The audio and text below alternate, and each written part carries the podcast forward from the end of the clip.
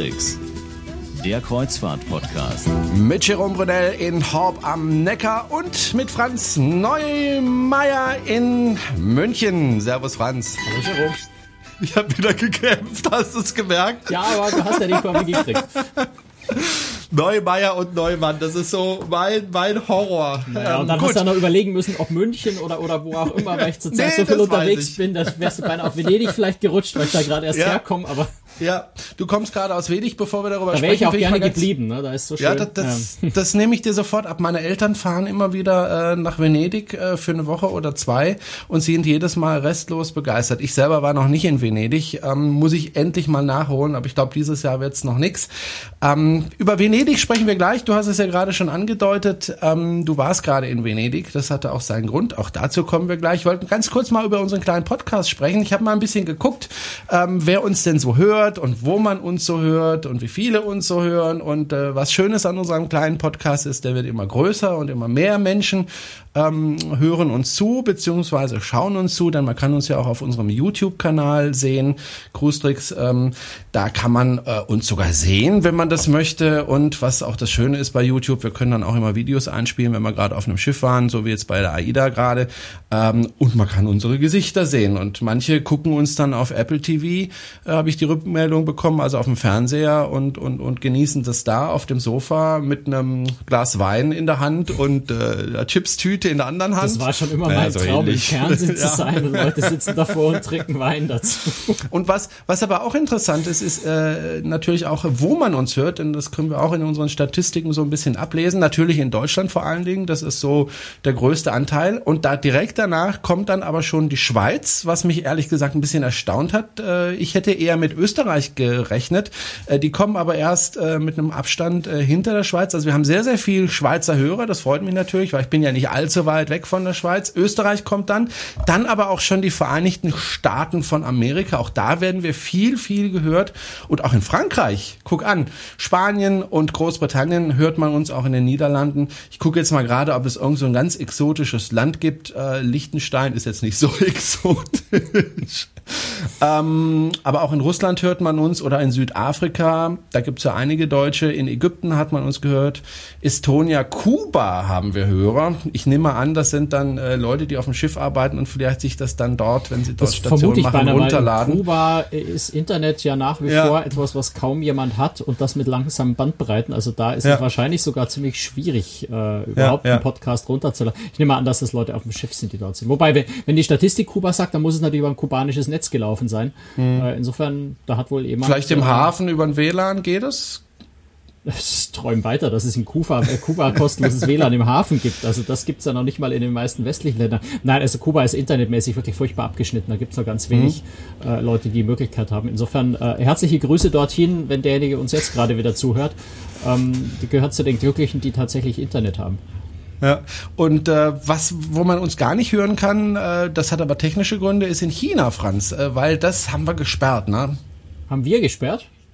Hast du mir mal erzählt, China hast du gesperrt, um Nö, dich vor Angriffen zu schützen? Na, die, da sind wir offen. Okay. Der, der, Zugriff auf den Webserver ist. Ich bin mir aber nicht sicher, ob das noch aktiv ist. Ich habe mal eine Weile habe ich einige Länder tatsächlich gesperrt, weil von dort äh, verstärkt Spam und, und, und andere und Hackerangriffe kamen. Und das sind dann auch Länder, wo ich vermute, dass ohnehin jemand Deutsch spricht. Das heißt, der einzige Grund, auf die Website zugreifen zu wollen, äh, könnte Hacking sein. Dann kann man das auch gleich ganz blocken. Wobei ich muss mich ja schon korrigieren. Also China äh, taucht tatsächlich in unserer Statistik auch auf. Da werden wir heruntergeladen. Also wir haben auch Hörer in China, was mich natürlich besonders freut. ähm, gut, ähm, wir hatten jetzt auch äh, eine recht erfolgreiche Folge mit äh, AIDA, mit dem neuen Schiff, mit der AIDA Prima. Äh, da hatten wir also richtig viele äh, Downloads, bisschen mehr als sonst, nämlich über 11.000 Downloads bisher und waren lange Zeit auf Platz eins gelistet. Darüber freuen wir uns natürlich, denn das bringt auch natürlich hoffentlich mehr Hörer für unseren kleinen Podcast und noch mehr Abonnenten. Also an dieser Stelle herzlichen Dank fürs Zuhören, für Ihre Aufmerksamkeit und wir bemühen uns jede Woche weiter, ähm, ja, eine schöne Folge für Sie zu produzieren, beziehungsweise jede zweite Woche, je nachdem. Und äh, du warst jetzt gerade extra für unseren kleinen Podcast äh, in Venedig und äh, hast dort ähm, erstens mal ein bisschen Zeit verbracht in Venedig, was du ja sonst eigentlich nicht kannst, weil meistens fliegst du nach Venedig aus dem Flugflieger raus, aufs Schiff drauf und weg bist du. Diesmal hattest du ein bisschen Zeit für Venedig, ne? Ja, weil ich für eine Schiffsbesichtigung dort war. Das heißt, ich habe nicht auf dem Schiff übernachtet, sondern tatsächlich in einem Hotel an Land. Äh, das heißt, ich hatte am, am Anreisetag am, von, von Mittag bis zum Nachmittag ein bisschen Zeit und vor allem dann am nächsten Morgen, wenn, wer, wer unseren Podcast regelmäßig hört, weiß, ich stehe auch gerne mal früh auf. Ich bin um 5 Uhr aufgestanden, ähm, um äh, ein, ein Schiff bei der Einfahrt zu fotografieren und auch wirklich Venedig beim Sonnenaufgang, bei, am frühen Morgen, wenn dann noch keine Touristen unterwegs sind. Äh, das ist schon was, äh, was Wunderschönes. Insofern habe ich diesmal tatsächlich wieder ein paar neue Sachen in Venedig entdeckt, erlebt, gesehen. Und die Stadt ist einfach immer wieder traumhaft. Mir fehlen bei, bei Venedig wirklich manchmal auch etwas die Worte, das zu beschreiben, wie schön das dort ist. Wenn man es schafft, so ein bisschen von der äh, mittags 11 Uhr Anstehschlange am Dogenpalast wegzukommen, äh, von den großen Touristenmassen. Was aber in Venedig erstaunlich einfach ist, weil man wirklich nur ein paar Seitengassen weitergehen muss. Und schon ist man von den, von den großen Touristenströmen weg und dann wird Venedig so richtig schön. Oder eben tageszeitmäßig am Abend nach sieben, nach acht, äh, wenn die Haupttouristenmasse wieder weg ist oder in der Früh, da um 5 Uhr, wenn ich, wie ich da am, am Markusplatz stand, ich war allein zusammen mit zwei, drei anderen Fotografen, die mit ihren Stativen da rumstanden, ansonsten war da niemand. Und das ist schon was wirklich Besonderes. Hm. Ist es tatsächlich so, dass wenn man sich da fortbewegen muss, dass man da auf Schiffe angewiesen ist oder kann man da trotzdem irgendwie äh, zu Fuß durch die Stadt? Na, du kannst ganz wunderbar durch, zu, äh, zu, Fuß durch die Stadt und so riesengroß ist Venedig jetzt eigentlich auch nicht. Das heißt, du kannst schon äh, zu Fuß quer durchlaufen. Überall, es gibt ja ganz viele kleine Brücken, über die man drüber läuft. Du musst ein bisschen Orientierungssinn haben, ja, weil äh, es sind alles sehr, sehr verwinkelte Gassen, die jetzt nicht im Schachbrettmuster angeordnet sind, sondern man kann sich da sehr leicht ganz schnell mal verlaufen. Und im Zweifel musst du dann einfach den Wegweisern zur Rialto-Brücke oder zum Markusplatz irgendwann mal nachlaufen, äh, damit du wieder wo bist, wo du dich auskennst, um von dort dann wieder den Weg Weg zurück zu deinem Hotel zu finden.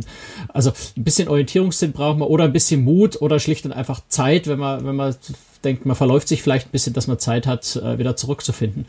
Ähm, aber ansonsten, klar ist natürlich Wasser der, der Fortbewegungsweg schlechthin in Venedig. Du kannst für viel Geld eine Gondel äh, mieten und damit fahren. Es gibt natürlich Wasserbusse, es gibt auch Wassertaxis, die jetzt auch nicht ganz billig sind, aber die dich natürlich auch überall hinbringen. Das ist was, was ich dieses Mal auch das erste Mal äh, machen konnte, äh, ist tatsächlich mit einem Wassertaxi vom Flughafen. Du kannst, ich, ich, ich bin mir nicht sicher, ob Venedig vielleicht sogar der einzige Flughafen der Welt ist, das ein eigenes Wassertaxi-Terminal hat. Also du steigst aus dem Flieger aus, gehst ein paar Schritte äh, und steigst ins Wassertaxi und fährst dann wirklich übers Wasser, über die Lagune nach Venedig rüber und musst gar keine, hast gar keine Berührung zu irgendeiner Straße das ist schon auch nochmal was ganz Besonderes, mit dem Taxi durch diese ganzen engen äh, Kanälchen und Kanäle zu fahren.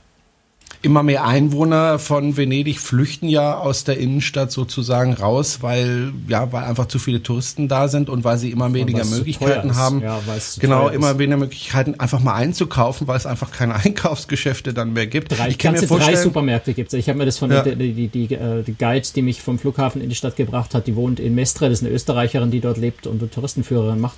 Die hat gemeint, ganze drei Supermärkte gibt es in Venedig noch. Also es ist äh, schon deswegen ziemlich schwierig dort zu leben, einfach weil man dann im Zweifel zum Einkaufen ans Festland fahren muss. Und das ist natürlich auch ein bisschen schwierig. Die Mieten sind halt einfach unglaublich hoch. Hm, ich kann mir aber auch vorstellen, ähm, dass äh, es schwierig ist, als Touri äh, sozusagen auch günstig äh, zu essen oder einzukaufen, weil das natürlich alles auf den Tourismus Das täuscht. Also einkaufen würde ich jetzt in Venedig auch nicht. Wozu auch? Ähm, wenn ich Gucci kaufen will, dann kann ich das auch am Flughafen oder so. Also die, die, die Standard-Luxusketten, die gibt's überall. Dazu muss ich auch nicht nach Venedig. Ähm, aber ansonsten Essen ähm, ja, also wenn ich unbedingt am Markusplatz im Sitzen einen Kaffee trinken will, dann bin ich natürlich meine 20 Euro los. Aber äh, zum einen, wenn ich einen Kaffee trinken will, kann ich das im Stehen machen, das ist schon mal viel billiger an der Bar. Äh, und zum anderen muss ich mich auch zum Essen wirklich nur in die Seitengassen ein bisschen schlagen und das wird schlagartig günstiger. Wenn am Markusplatz das Eis äh, 2 Euro die Kugel kostet, dann kostet es halt äh, 500 Meter weg in der Seitengasse nur noch 1,50 und wenn ich noch weiter weggehe, vielleicht nur noch 1 Euro. Also sobald man da von den großen Strömen weggeht, ist auch das Essen durchaus bezahlbar und gut. Hm. Ähm, du warst äh, dort, um ein Kreuzfahrtschiff zu besichtigen. Äh, Kreuzfahrtschiffe und Venedig, das ist so ein bisschen zwiespältig. Darüber haben wir ja schon des Öfteren gesprochen. Äh, die Venezianer ähm, ja, sind nicht so ganz glücklich, dass da also so viele Touristen aus den Schiffen rausgeschwemmt werden. Andererseits leben sie natürlich vom Tourismus, ist so ein bisschen zwiespältig. Da wird sich ja auch ein bisschen was tun, auch gesetzlich. Ähm, du warst auf einem Schiff, das heißt Seven Seas Navigator. Genau. Und äh, das ist ein Schiff ähm, der Regent Seven Seas Cruises und das ist eine Reederei, die ist in Deutschland und ich muss ganz ehrlich gestehen, auch bei mir jetzt nicht äh, ganz vorne auf dem Plan war. Also ich muss ehrlich gestehen, äh, ich, ich, ich kenne diese Reederei nicht. Ja, also die haben in Deutschland äh, bislang ähm, sind relativ wenig aufgetreten. Es gibt äh, ja, wohl ein paar einzelne Stammgäste aus Deutschland bei Region 7 Seas, aber bisher ist es in Deutschland nicht so vermarktet worden. Es ist sehr äh, relativ amerikanisch geprägt, ähm, gehört inzwischen aber zur Norwegian Cruise Line Holding, so wie auch Oceana ähm, und eben Norwegian Cruise Line. Und äh, Frank Del Rio, also der neue CEO von, von der, Region, äh, von der, von der äh, NCL Holding, äh, gibt sich gerade sehr viel Mühe, der, gerade den europäischen und auch den deutschen Markt äh, für diese drei Marken wesentlich stärker zu erschließen und wird deswegen auch in Deutschland aktiver. Deswegen wird man, glaube ich, von äh, Region 7 Seas äh, Cruises in nächster Zeit sehr, sehr viel mehr hören in Deutschland. Und ich glaube, das ist auch wert. Das ist halt eine der wirklich absoluten Ultra-Luxus-Reedereien, äh, äh, also irgendwo vielleicht auf einem Niveau wie Hapag-Lloyd Cruises oder, oder Sea Dream oder sowas. Und äh, ja, eben auf allerhöchstem, auf allerhöchstem Qualitätsniveau. Das ganz Spannende, was ich finde, was gerade auch zu Deutschland gut passt, äh, ist, es ist äh, die Reederei, die am meisten Inclusive hat. Also es ist wirklich ein sehr, sehr umfassendes All-Inclusive-Konzept, wo also nur ganz teure Weine extra zu bezahlen sind, ansonsten Getränke natürlich komplett inklusive, selbst Landausflüge komplett inklusive sind, außer man will jetzt unbedingt einen privaten Hubschrauber-Rundflug machen, dann, dann kümmert sich die Reederei darum, das zu buchen, aber so die normalen Landausflüge sind äh, inklusive inklusive. Innerhalb Europas sind zum Teil sogar die Flüge zur Kreuzfahrt inklusive. Also wirklich ein ganz, ganz umfassendes All-Inclusive-Konzept. Und äh, insofern sicher auch für, für den deutschen Markt ganz interessant, wo ja All-Inclusive recht beliebt ist. Ansonsten, wie gesagt, eine eher, eine eher etwas traditionell äh, konservativ orientierte äh, amerikanische Reederei, muss man so sagen. Du hast gesagt, irgendwo auf einem Niveau äh, mit Hapag-Lloyd. Hapag-Lloyd ist jetzt nicht gerade eine günstige äh, äh Reederei. Also man muss schon ordentlich äh, Bares auf den Tisch legen, um da mitfahren zu dürfen. Äh, nur so als Anhaltspunkt. Ich will jetzt nicht wissen, was kostet da eine einwöchige Reise. Das, das wirst du mir auch jetzt nicht beantworten können. Aber wie viel, schätzt du, muss ich denn da mindestens auf den Tisch legen, wenn ich, sagen wir mal, eine Woche durch Europa cruisen will? Ist das mehr im Bereich äh, 5000 Euro oder 3000 Euro? Was schätzt du? Äh, Reedereien in der Dimension bewegen sich immer irgendwo in dem Bereich von, von äh, 500 Euro Tagessatz aufwärts. Ähm, ich glaube aber, da muss man wirklich sehr, sehr genau hinschauen. Also gerade wenn man sich dieses All-Inclusive-Konzept bei Region 7 Seas anschaut, da ist einfach so viel schon enthalten in diesem Preis, dass sich dieser äh, auf den ersten Blick im absoluten Betrag hochwirkende äh, Betrag äh, sehr stark relativiert. Also es ändert natürlich nichts daran, dass ich das Geld haben muss, um mitfahren zu können. Aber wenn ich jetzt zum Beispiel überlege, ich buche eine große Suite auf einem der, der Massenmarktschiffe äh, der großen Reedereien, äh, und rechne dazu, dass ich dann eben äh, Getränke und Ausflüge und, und ich weiß nicht was äh, extra bezahlen muss, dann bin ich unter Umständen bei so einer, äh, auf so einer Reise sogar günstiger dran oder zumindest nicht teurer ähm, als dort. Also das ist wirklich so ein bisschen Rechenexempel, was man da für sich auch aufmachen muss und natürlich auch überlegen muss, will ich lieber auf einem kleinen Schiff mit weniger Passagieren, wo unter Umständen manche Dinge natürlich nicht so sind wie auf den großen Massenmarktschiffen, wo ich, ja, weiß ich nicht, Surf-Simulator, solche Dinge äh, an Bord habe, die in einem kleineren Schiff nicht möglich sind. Also das ist ein bisschen eine, eine Entscheidung, die man da treffen muss. Äh, aber am Ende äh, würde ich sagen, auch wenn der absolute Betrag hoch ist, ist es eigentlich etwas sehr Preiswertes, also im Sinne von dem den Preiswert ähm, bei solchen Reedereien zu fahren. Ähm, die das kommt jetzt im Juli, bringt Region 7 Seas ein neues Schiff, äh, die äh, Seven Seas Explorer raus. Die hat eine Suite an Bord die, ich habe mir die Quadratmeterzahl gar nicht gemerkt. Ich glaube, es waren über 300 Quadratmeter. Also eine, eine riesengroße Suite, die sogar sowas wie, also die sogar einen kleinen eigenen äh, persönlichen Spa-Bereich äh, in der Kabine hat, wo der also das Personal, also die Mas Massagetherapeutin aus dem Spa zu dir in die Kabine kommt, um dich dort zu massieren. Ähm, solche Dinge, eigenen Whirlpool, solche Dinge. Ähm, die kostet für die Woche etwa 10.000 Euro pro Person. Das klingt erstmal wahnsinnig viel. Ähm, da hast aber eben wirklich alles, alles, alles komplett inklusive. Und wenn du das vergleichst mit einer äh, gar nicht, also dann sogar von der Größe her nicht vergleichbaren, aber doch großen Suite auf einem Massenmarktschiff, dort zahlst du unter Umständen mehr. Also insofern Preis bei sowas immer sehr relativ. Man muss es nur einfach haben, das Geld, um es bezahlen ja. zu können. Schade, dass ich es nicht habe. Aber gut, vielleicht gewinne ich ja doch noch irgendwann mal im Lotto, dann kann ich mir das auch mal leisten. Ja. Ähm, Du hast äh, schon angesprochen, Region Seven Seas Cruises ähm, bekommen ein neues Schiff. Wie viele Schiffe haben sie denn im Moment? Und was sind das eigentlich für Schiffe? Äh, Im Moment sind es drei Schiffe, die so in der Größenordnung, äh, ich glaube, die Navigator ist die kleinste mit 490 Passagieren, äh, die so eben in der Größenordnung 500, 600 äh, Passagiere ähm, an Bord sind. Und jetzt, jetzt geht mir hier mein Monitor aus und ich sehe nichts mehr, das ist frech. Ähm, also natürlich. Das ist halt Microsoft. Ja, es ist ein Bildschirmschoner. Mann. Apple-Fanatiker. Aber jetzt geht er wieder, ja? Also, ja klar. Geht deine Gurke also, wieder. es sind relativ kleine Schiffe.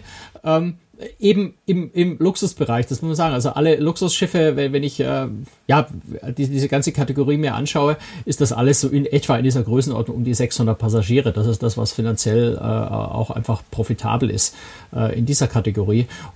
Klein genug, um familiär zu sein, um einen tollen Service bieten zu können, aber gleichzeitig groß genug, um doch ein paar Annehmlichkeiten an Bord zu haben, die ich natürlich haben möchte, wo das, äh, wenn das Schiff zu klein wird, einfach der Platz fehlt, um solche Dinge zu haben. Also mehrere Restaurants zur Auswahl, ein Theater, in dem ich eine vernünftige Show aufführen kann. Solche Dinge äh, sind sinnvoll, wenn das Schiff eine gewisse Größe hat äh, und genau in dieser Dimension sind die also.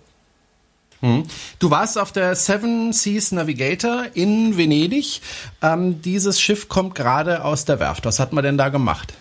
Genau, Region Seven Seas ist gerade dabei, äh, die drei äh, unter Anführungszeichen alten Schiffe, die Navigator ist 1999 gebaut, ähm, komplett zu renovieren, weil es kommt natürlich jetzt im Sommer kommt ein brandneues Schiff, bei dem die Reederei durchaus den Anspruch erhebt, das luxuriöseste Schiff der Welt zu sein. In Deutschland sind sie da in der Argumentation ein bisschen vorsichtiger, weil denselben Anspruch natürlich Hapag-Lloyd für die Europa 2 erhebt. Ähm, da bin ich auch sehr, sehr gespannt auf den Vergleich dann. Aber es kommt natürlich jetzt ein brandneues Schiff, das äh, 15 Jahre jünger ist äh, als die bestehende Flotte. Und äh, da hat die Reederei tatsächlich beschlossen, insgesamt 125 Millionen Dollar in die Hand zu nehmen, auf alle drei Schiffe verteilt, um die alten äh, zu renovieren, auf den aktuellsten Stand zu bringen, zu modernisieren, äh, damit die natürlich mit dem neuen Schiff auch so ein bisschen mithalten können. Und das sieht man auf der Navigator schon sehr, sehr deutlich, dass da viel gemacht, viel investiert worden ist. Das ist in dem Luxusbereich natürlich auch nötig. Da wird auch nicht im Fünfjahresrhythmus renoviert, sondern da wird häufig in viel, viel kürzeren äh, Zyklen äh, zumindest teilweise modernisiert und renoviert, um tatsächlich solche Schiffe immer auf dem aktuellsten, äh, ja, einfach makellosen äh, Stand zu haben. Das erwartet das Publikum da auch. Ja, was ist auf der Navigator gemacht worden? Eigentlich fast alles. Die, die ganz großen Suiten, die Grand Suites sind vor, äh, vor im letzten Werftaufenthalt schon äh, renoviert worden, äh, aber alles äh, unterhalb äh, dieser Suitenkategorie sind also die, die Suiten komplett neu gemacht worden, die Einrichtung. Ähm, sind die öffentlichen Bereiche fast alle, nicht, nicht alle, also zum Beispiel das Prime 7, das Steakhouse, äh, da ist jetzt nichts gemacht worden, aber das sieht auch sehr, sehr schön aus. Ähm, aber es sind fast alle Bereiche sind, sind erneuert worden. Äh, was sich stark geändert hat, ist vor allem äh, das, das Farbspiel. Also die, äh, ich habe es vorhin ja schon erwähnt, Region ist eine eher konservativ, äh, ähm, traditionell orientierte Reederei, äh, wo sie mit sehr viel dunklen Farben, sehr viel dunkles Holz, ähm, äh, gearbeitet worden ist. Und da sind ganz viele Bereiche tatsächlich modernisiert, heller also vor allem heller geworden. Sehr viel mit hellem Stein, mit Onyx zum Beispiel, haben die Designer da sehr stark gearbeitet. Also so, schaut so ein bisschen marmorartig, sehr, sehr hell. Ähm, aus. Es ist auch ein Bereich ähm, bei der, bei der äh, Navigator Launch auf Deck 6 ist so ein bisschen geöffnet worden. Also da war gegenüber dieser Bar und Launch war ein, ein Card Room, ein abgetrennter Kartenspielraum. Der ist geöffnet worden. Da haben wir jetzt eine Art Internetcafé. Also der Raum ist einfach optisch sehr, sehr viel größer und breiter geworden solche Dinge sind da, sind da passiert. Man kann jetzt nicht so ein altes Schiff komplett umbauen und quasi Decks rausreißen, Räume höher machen oder sowas. Das geht natürlich nicht. Aber in den vorhandenen Bereichen ist vor allem sehr viel, sehr viel heller, sehr viel moderner im Design einfach geworden. Äh, besonders fällt das, äh, das Hauptrestaurant, das Compass Rose auf, wo mit sehr, sehr stark mit, mit äh, LED, indirekter LED-Beleuchtung gearbeitet, wo man also mit Farbspielen auch arbeiten kann, wo man also grünlichen, bläulichen, rötlichen, gelblichen Ton dem Raum verpassen kann und entsprechend die Stimmung dort verändern kann. Ähm, also da ganz viele solche Dinge gemacht worden, die einfach, ja, soll man sagen, frischer, moderner gemacht hat, das Schiff. Hm. Du warst ja auch schon auf der Europa 2. Jetzt ist es natürlich nicht ganz fair, diese zwei Schiffe zu vergleichen, die Seven Seas Navigator und die Europa 2, weil die Europa 2 einfach ein viel, viel jüngeres Schiff ist. Trotzdem äh, würde ich dich trotzdem danach fragen. Ähm, kommt das äh, Schiff Seven Seas Navigator so ansatzweise an die Europa 2 ran durch diese Renovierung oder ist da doch schon nochmal ein Abstand? Ne, also optisch ist das nicht möglich, weil äh, die, die Europa 2 einfach, wie du sagst, ein völlig neues Schiff ist. Die haben andere Raumhöhen, die haben ganz andere Möglichkeiten. Äh, den Vergleich mit der Europa 2 würde ich, würde ich uns gerne aufsparen und dann im Sommer machen, wenn ich die, die Seven Seas Explorer gesehen habe, äh, ja, das, das neue Schiff, die Seven Seas Explorer gesehen habe. Äh, weil da kann man einen fairen und ehrlichen Vergleich machen, denn bei der Explorer haben, hat die Reederei die Möglichkeit, das Schiff komplett neu zu bauen, komplett neu zu, zu planen.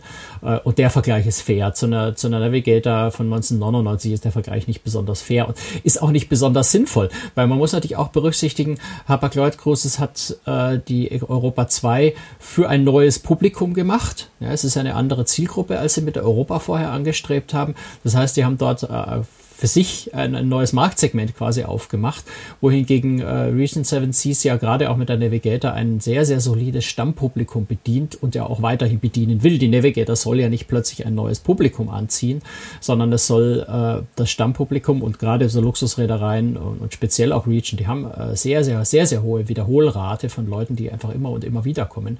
Das sind Fans auch von speziellen Schiffen. Es gibt Leute, die lieben die Navigator und wollen nur auf diesem Schiff fahren. Und da kannst du jetzt auch nicht sagen, ich ich schmeiß das Konzept komplett über den Haufen und mache was völlig Neues, so wie das äh, Großes mit Europa 2 ja gemacht hat, sondern da musst du dich ja auch äh, an deine Traditionen halten, du musst das Schiff wiedererkennbar machen, es muss auch für die Stammkunden auch nach der Renovierung äh, vertraut, familiär, bekannt wirken und insofern ist, glaube ich, der Vergleich auch einfach nicht fair. Das, das macht keinen Sinn, weil das Konzept, weil die Idee dahinter eine andere, ein anderes ist. Hm. Du warst ja nur ein paar Stunden auf dem Schiff. Hattest du denn Gelegenheit, dir mal so eine Kabine bzw. eine Suite anzuschauen? Hattest du da die Möglichkeit? Ja, wir waren in einer Suite drin. Da hast du jetzt natürlich nicht die Zeit, dich mal gemütlich hinzulegen und das, und das äh, ausführlich äh, zu genießen. Du gehst rein und kannst ein paar Fotos machen, wieder raus, weil noch ein paar andere Kollegen draußen stehen, die dasselbe machen wollen. Ähm, aber äh, ja, also man muss sich jetzt da, wie gesagt, es ist ein etwas älteres Schiff, die, die früher anders von der Größe auch konzipiert wurden. Es ist eine großzügige Kabine, aber es ist jetzt kein, kein Tanzsaal oder sowas. Ähm, das war eine Concierge-Kabine, also so in der mittleren äh, Größenordnung, äh, die wir waren. Was mir sehr, sehr gut gefällt, sind, ist der große Tisch in der Sitzgruppe. Also da hast du eine Sofa-Sitzgruppe mit einem Tisch. Das hast du ja in ganz vielen äh, Kreuzfahrtschiffen, gerade in den größeren Balkonkabinen auch. Ähm, aber diese Tischchen sind meistens eben Tischchen, ganz kleine Dinger, wo man gerade mal so eine Blumenvase drauf abstellen kann, ist der Tisch voll. Dort hast du einen richtig schönen großen Marmortisch, wo du auch Abendessen kannst. Also das ist einer der, der schönen Services, die äh, Regent bietet. Du kannst dir dein komplettes Menü aus dem Hauptrestaurant, kannst du dir von dem äh, Butler auch in deiner Kabine Gang für Gang heiß servieren lassen. Der Tisch dort ist groß genug, um da wirklich in aller Gemütlichkeit dort essen zu können. Auch am Balkon der Tisch ist relativ groß, sodass du, wenn es ganz schön draußen ist, äh, zur vielleicht sogar draußen auf dem Balkontisch dein Abendessen äh, genießen kannst und gleichzeitig ähm, ja im Freien Sonnenuntergang angucken kannst. Also insofern bieten die Kabinen da schon viel Platz. Du hast auch im Bad hast du sowohl eine Badewanne als auch eine Duschkabine mit mit mit äh, mit Glastüren. Äh, ähm, das also schon auf einem sehr, sehr, sehr, sehr hohen Niveau. Ähm, aber auch da muss man einfach natürlich berücksichtigen. Es ist ein Schiff, das 1999 gebaut wurde. Das heißt, der Vergleich mit Europa 2 würde da hinken. Hm.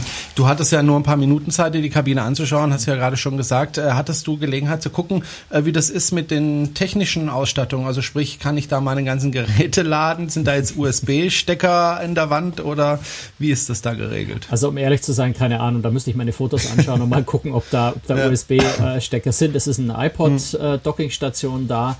Ähm, letztendlich, ich meine, das ist auch eine der Vorzüge von, von so einer Luxusräderei. Wenn dir in so einer Kabine irgendwas fehlt, wenn du sagst, Mist, ich habe mein äh, USB-Ladekabel vergessen, dann reicht da wirklich ein Anruf an der Rezeption oder ein kurzer Gang zur Rezeption und natürlich kriegst du dort solche Dinge leihweise.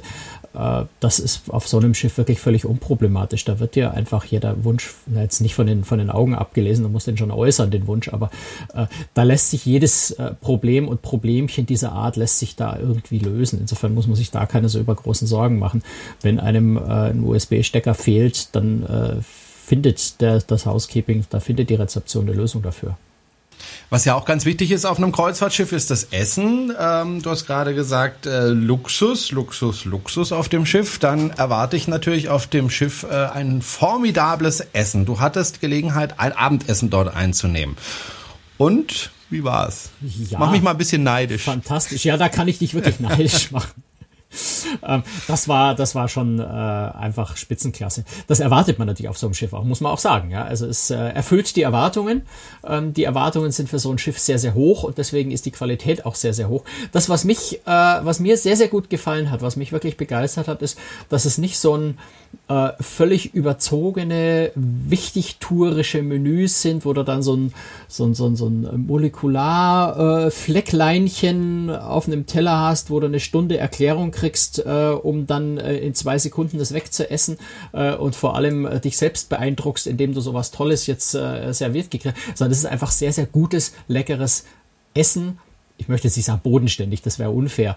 Ähm, also ein, ein, ein, ein gutes, feines, toll gemachtes Essen, aber jetzt nicht so dieses völlig überdrehte, äh, was, wenn man ehrlich ist, eigentlich kaum jemand wirklich braucht, sondern was eher dazu da ist, äh, sich be zu beeindrucken. Ähm, und äh, gerade jetzt, wenn ich auf dem Niveau äh, reise, möchte ich eigentlich mich vor allem wohlfühlen. Und das funktioniert, glaube ich, mit dem Essen ganz hervorragend. Das, was sie servieren, ist einfach exzellent zubereitet. Man muss, äh, klingt fast ein bisschen albern, aber auf der Speisekarte steht zum Beispiel auch ein Wiener Schnitzel das ich haben kann, wenn ich das möchte. Äh, es stehen natürlich auch hochklassigere, wenn man so will, äh, Speisen auf der Karte, selbstverständlich, aber es gibt auch ein Wiener Schnitzel. Und äh, ich habe das spaßeshalber, habe ich mir eine Probierportion noch machen lassen, weil ich da einfach unglaublich neugierig war, wie schmeckt ein Wiener Schnitzel bei Region Seven Seas? Und auch das war einfach sensationell perfekt zubereitet. Es war natürlich, war es hauchdünnes Kalbfleisch, gar keine Frage, kein Schweinefleisch. Ähm, der Koch weiß, wusste genau, ist übrigens ein deutscher Koch, äh, deutscher Chefkoch, der weiß ganz genau, wie man wieder Schnitzel zubereitet, nämlich in der Pfanne, immer wieder mit Butter übergießen, damit es äh, die Panade schöne Blasen wirft. Die Panade darf nicht zu dick sein und so weiter. Also jeder, der schon mal ein gutes Wiener Schnitzel gegessen hat, weiß, von was ich rede. Und auch so ein Gericht bekommt man dort einfach in Perfektion zubereitet. Und das ist, glaube ich, so der Schlüssel dort. Äh, du kriegst all das, was sie anbieten, einfach auf einem extrem hohen, guten Niveau. Und das war klasse. Ich hatte als Hauptspeise hatte ich einen, einen Mahi-Mahi-Fisch. Der war jetzt für deutsche Verhältnisse ein bisschen zu durchgegart. Der Deutsche mag es ja gerne ein bisschen glasig. Der Amerikaner äh, möchte auch den Fisch äh, gerne durchgebraten, aber er war unglaublich zart. Er war sehr lecker. So eine fantastische Soße drumherum. Äh, also all das, was du da kriegst, ist einfach richtig fein. Und äh, insofern, äh, ja, kann man dich tatsächlich nur neidisch machen. Äh, das Essen ist wirklich klasse. Ähm, das Schiff äh, lag ja im Hafen von Venedig, als du auf dem Schiff drauf warst. Äh, wo fährt denn dieses Schiff? Also wenn ich äh, eine Reise buchen möchte, fährt das Schiff dann in Europa oder wo, wo ist das Schiff unterwegs? Wo wird das Schiff eingesetzt? Ähm, die, die Navigator macht unter anderem auch eine Weltreise äh, im, im kommenden Jahr. Ich muss jetzt gerade mal so ein bisschen schielen, weil auswendig weiß ich das natürlich nicht. Ähm, sie ist jetzt erstmal im Mittelmeer äh, natürlich relativ viel unterwegs. Im Sommer dann fährt sie im Spätherbst nach Südafrika ähm, und geht danach dann tatsächlich auf eine Weltreise äh, mit Anfang und Ende in Miami. 128 Nächte, also das muss man sich dann glaube ich, auch mal leisten können. 128 Nächte auf so einem Schiff ist natürlich auf der anderen Seite schon eine ganz tolle Umgebung für eine Weltreise. Ja, wie gesagt, Lotto oder Euro-Lotto oder was weiß ich, was es da so alles mittlerweile gibt, spielen und vielleicht äh, wird man Multimillionär, dann kann man sich auch mal sowas leisten. Ich weiß nicht, wenn du im Lotto gewinnen würdest, Franz, würdest du sowas machen, so eine Weltreise mit einem Schiff oder wäre dir das dann doch zu viel? Äh, also so eine Weltreise mit so einem Schiff würde ich wahnsinnig gerne mal machen. Äh, absolut. Äh, ob ich jetzt tatsächlich 128 Tage am Stück an Bord sein wollen würde, bin ich mir nicht so sicher, weil ähm, das, das geht natürlich Schlag auf Schlag. Du siehst so viel in so großer Abfolge. Ich glaube, das kann man gar nicht mehr richtig verarbeiten. Ich glaube, ich würde so eine Weltreise eher in Etappen machen. Ich würde mal 30 Tage und dann würde ich mich wieder zu Hause erholen. Ähm, da wieder die nächste Etappe machen. Ähm, so wirklich 128 Tage am Stück Beruflich würde es mich wahnsinnig reizen, mal zu gucken, wie fühlt sich sowas an. Kriegt man sich nach äh, 50 Tagen als Passagiere irgendwann so in die Haare, dass es Schlägereien gibt? Keine Ahnung. Ähm, wie, wie gibt's da gibt's da Lagerkoller? Also das würde mich jetzt aus, aus, aus beruflicher Sicht würde mich das sehr interessieren. Aber privat betrachtet bin ich mir nicht sicher, ob ich tatsächlich so lange äh, ununterbrochen an Bord bleiben will, einfach weil es, glaube ich, ein, ein Reizüberflutung ist und man diese Sachen gar nicht mehr so richtig verarbeiten kann. Aber das ist Spekulation, das kann ich, kann ich nicht sagen, weil ich es noch nie gemacht habe. Insofern kann ich da nicht aus Erfahrung sprechen. Muss ich, glaube ich, auch erstmal in Rente sein, weil man muss, glaube ich, sich nicht nur finanziell leisten können, sondern vor allem auch zeitlich sich leisten können, so lange aus dem normalen Leben auszusteigen. Hm. Spielst du Lotto? Das geht niemand was an. Ja, tue ich, aber. ah ja, okay. Weil ich spiele überhaupt kein Lotto, deswegen. Das mit dem Gewinnen ist, glaube ich, ähm, ich, ich habe einen guten, guten Freund von mir und, und das, das tut immer ein bisschen weh, wenn er das sagt, aber er sagt immer, Lotto spielen ist Deppensteuer und ich glaube, er hat nicht ganz, nicht, nicht ganz unrecht. Ähm, ich spiele ab und zu mal Lotto, wenn die Gewinne ja. ganz, ganz weit oben sind, immer in der Hoffnung, naja. Aber bisher hat es nicht geklappt und äh, deswegen war es auch noch nichts mit der Weltreise für den Herrn Brunel und auch noch nicht für ja. den Herrn Neumeier. Das und, kommt irgendwann. Äh, ja, und wenn, und wenn Sie sagen, Mensch, die zwei müssen unbedingt mal auf Weltreise gehen, ich bin Multimilliardär, dann äh, haben wir ganz verschiedene Möglichkeiten, wie Sie uns unterstützen können auf unserer Webseite. Äh, da finden Sie alle Informationen. An dieser Stelle auch nochmal ganz, ganz herzliches Dankeschön an all diejenigen, die schon gespendet haben. Also wir, ne wir ähm, nehmen auch Geld von Panama-Konten. Ja, ja, absolut. Wir nehmen alles, was wir kriegen können. Und worüber wir uns übrigens auch freuen, was so ein bisschen, finde ich, eingeschlafen ist, habe ich so das Gefühl, ähm, sind Kommentare unter dem Podcast. Wir freuen uns wirklich, wenn Sie kommentieren, wenn Sie Fragen stellen, wenn Sie Anmerkungen haben, wenn Sie Ihre eigenen Erfahrungen dort posten, äh, weil wir das dann auch wieder aufgreifen können in unseren kleinen Podcast. Und wenn Sie sagen, Mensch, ich habe eine super geniale Frage an die zwei, ähm, dann können Sie uns auch eine Audiodatei schicken. Einfach aufnehmen an Ihrem PC und uns das per Mail schicken. Äh, und dann senden wir das auch gerne in unseren kleinen Podcast und beantworten Ihre Fragen. All das ist möglich. Äh, Sie müssen es einfach nur tun. Also kommentieren Sie, spenden Sie, schicken Sie uns Fragen und so weiter und so fort. Wir freuen uns wirklich über jede Reaktion. Information, äh, die da von Ihnen kommt. Und äh, das bereichert auch unseren kleinen Podcast. Das war die Folge 140 mittlerweile. Franz, wir gehen langsam auf die 150 zu. Ähm, ich sage mir nicht mehr. Mehr sage ich gar nicht. Ähm, vielen Dank fürs Zuhören und äh, ja, Franz, dir äh, noch ein schönes Wochenende, weil wir zeichnen am Freitag auf und äh, wir hören uns bald wieder, ne, Franz? Genau. Ja, vielleicht von mir Tschüss. noch der Hinweis äh, ja. für die Seven Seas Navigator noch angemerkt. Natürlich gibt's auf großtricks.de auch wieder eine ausführliche Bildergalerie. Ich habe dank eines neuen Gadgets, das ich mir gekauft habe, tatsächlich es auch geschafft, in dieser kurzen Zeit ein paar Panoramaaufnahmen an Bord zu machen. Also um sich da einen guten Einblick zu verschaffen, wie das Schiff innen aussieht, wie die Renovierung gelungen ist, da vielleicht da einfach nochmal einen Blick drauf werfen. Ansonsten bis zum nächsten Mal. Ciao. Tschüss Franz, bye bye.